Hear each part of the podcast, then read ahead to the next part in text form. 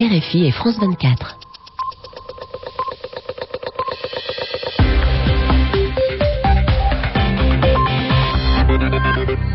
Merci d'écouter Radio France Internationale. Il est 20h temps universel, 22h à Paris, le journal en français facile. Kasongo Mwema Yamba Yamba. Avec Muriel Pomponne, bonsoir. Bonsoir à tous. Les séparatistes tamouls reconnaissent la fin de la guerre et affirment avoir cessé les combats, mais les troupes royalistes euh, déclarent avoir abattu aujourd'hui même quelques 70 rebelles tamouls en fuite. Les rebelles somaliens se sont emparés de Jowar, ville située à une centaine de kilomètres de Mogadiscio. Il s'agit là d'un nouveau coup de force des Shebab, les islamistes radicaux somaliens. Le suspense au championnat de la Ligue 1 de football en France. Après sa victoire 3-2 sur le Mans, Bordeaux est passé en tête du classement et la pression est actuellement sur Marseille qui reçoit en ce moment même l'Olympique lyonnais. Lyon mène à la mi-temps 2-0.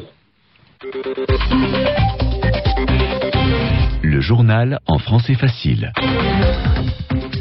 L'armée sri-lankaise revendique une victoire totale et écrasante sur les tigres de l'Elam Tamoul. Ce matin, le gouvernement a déclaré que l'armée nationale avait libéré l'ensemble des civils pris au piège dans la zone des combats dans le nord-est de l'île. Mais les affrontements se poursuivent encore, sans doute contre les dernières poches de résistance à Schmidt.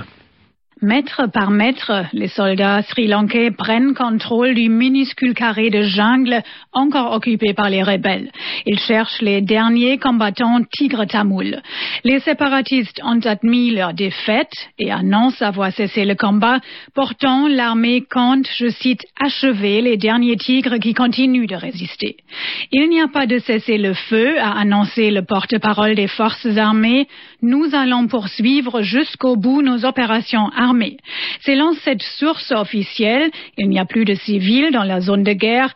50 000 personnes prises ces derniers jours entre les tirs de l'armée et de la rébellion sont sorties de la jungle. Reste à savoir maintenant quel est le sort du chef suprême des tigres tamouls.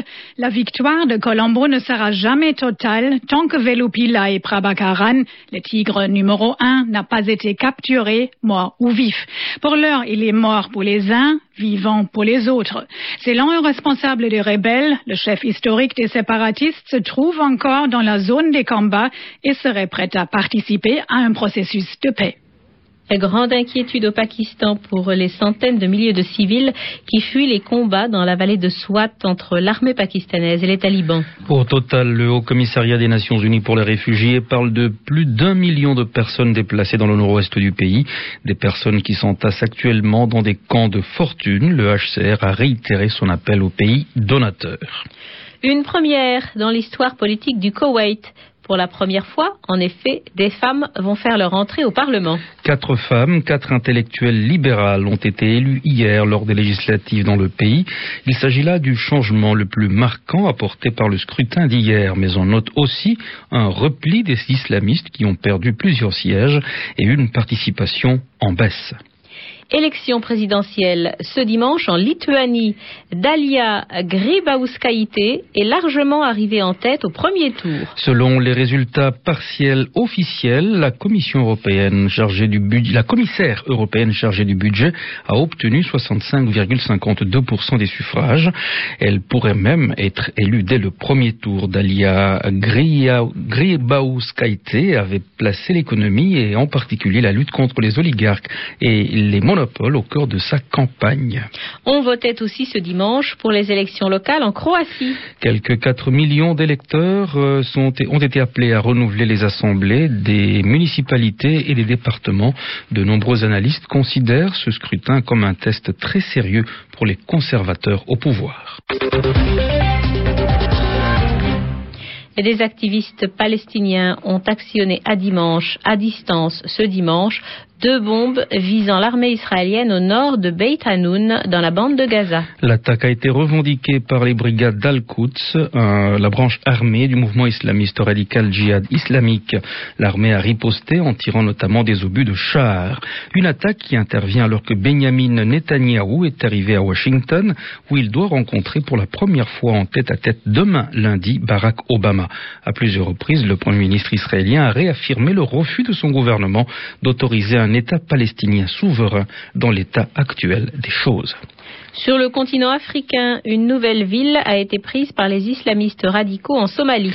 Les insurgés ont pris le contrôle de la ville de Johar, une localité proche de Mogadiscio et fief d'origine du président somalien en titre Sharif Sheikh Ahmed. Le symbole est donc très fort, d'autant plus fort que la ville est tombée en moins de deux heures seulement. Sarah Tisser. En deux heures ce matin, les miliciens islamistes radicaux ont pris la ville de Jowar. Pas de violents combats. D'après des chefs coutumiers de la ville, les troupes du gouvernement islamiste modéré avaient déserté leur position. Voilà qui resserre encore plus l'étau autour de Mogadiscio. Les islamistes radicaux de Cher Hassan Daïr Aweiz, aidés de combattants venus de l'étranger, contrôlent maintenant le sud et presque tout le centre de la Somalie. Dans la capitale, ils ont tiré quelques obus de mortier ce matin vers le quartier général de la police. D'après des témoins, au moins trois civils ont été tués, sept blessés, et les forces gouvernementales ont riposté. La tension est forte depuis une semaine, notamment dans le sud de Mogadiscio. Selon un responsable d'ONG local, les deux camps ne cessent de mobiliser des hommes. Les civils, eux, continuent de fuir. En une semaine, les combats de Mogadiscio ont poussé 35 000 personnes à quitter la capitale, selon le Haut Commissariat aux réfugiés alors que beaucoup étaient revenus depuis le début de l'année avec l'espoir que la situation revienne à la normale. En tout cas, pour le moment, il n'est pas question de déployer une force onusienne à la place de la mission de paix africaine, car les conditions ne semblent pas réunies.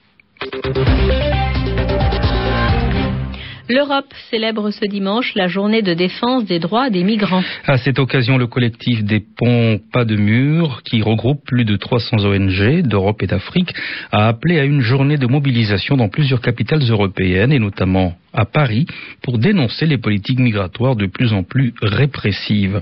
Gilles Lemaire de l'association Attaque parle même d'urgence. Il y a urgence parce que euh, il y a aujourd'hui euh, près d'un milliard de personnes dans le monde qui souffrent de la faim et c'est lié très largement au type de politique de développement que les pays euh, d'Union européenne ont eu par rapport aux pays du Sud. Hein. Il y a vraiment urgence, dans un monde qui est complètement déséquilibré, à avoir des politiques qui soient des politiques de coopération et non pas des politiques de rejet. Il faut aider les pays du Sud à se développer et à offrir à leurs ressortissants les moyens, quand ils le souhaitent, de rester. Et puis, il ne faut pas avoir peur des migrations. Les migrations ont été un phénomène constant dans l'histoire, qui a enrichi l'histoire humaine. Donc, euh, il faut avoir une politique qui est une politique d'accueil, une politique euh, qui permet aux gens de, circuler, parce qu'on pense d'ailleurs que si la liberté de circulation était respectée, les gens viendraient un temps puis repartiraient, que les pays s'enrichiraient réciproquement. Ne pas penser qu'on peut se construire comme une forteresse assiégée dans un îlot de misère mondiale. Gilles Lemaire de l'association Attaque au micro de Sylvie Coffy. 62e Festival de Cannes et cinquième jour de compétition avec deux nouveaux films. Vengeance de Johnny To avec dans le rôle principal Johnny Hallyday qui était la grande vedette ce dimanche sur la croisette. Le chanteur français incarne un père parti à Hong Kong venger sa fille victime de tueurs à gages. Un rôle de solitaire qui convenait bien à Johnny qui a lui-même d'ailleurs connu une enfance solitaire. Johnny. C'est vrai que je dégage euh, souvent l'apparence de quelqu'un de solitaire. Et souvent les gens les plus entourés sont les gens en général les plus seuls. J'ai traîné toute ma vie le manque d'avoir un père. Et je crois que cette solitude-là, je l'ai portée en moi toute ma vie par rapport à ma vie affective du père que j'aurais voulu avoir. Maintenant, c'est pas un reproche que je fais à mon père. Euh, il a vécu sa vie, moi je vis la mienne. C'est vrai que quand on est quelqu'un euh, de sensible, quelqu'un de, qu'on a ça en soi, parce qu'on a grandi avec, on est né avec, euh, c'est vrai que quand on vous donne des rôles où vous jouez le, le rôle de quelqu'un de solitaire, c'est vrai que c'est, on se sert toujours du, vécu pour jouer ce qu'on a à jouer devant une caméra. Johnny Hallyday au micro de Sophie Torlotin. Ligue 1 du championnat de France de football et le suspense continue en haut du tableau. Grosse pression sur l'Olympique de Marseille qui reçoit Lyon depuis plus d'une heure maintenant en match, en match en retard de la 36e journée. À la mi-temps, Lyon mène 2-0, deux buts de Karim Benzema. Hier, les Girondins de Bordeaux ont battu de justesse le Mans, 3 buts à 2 et occupent provisoirement la tête du classement.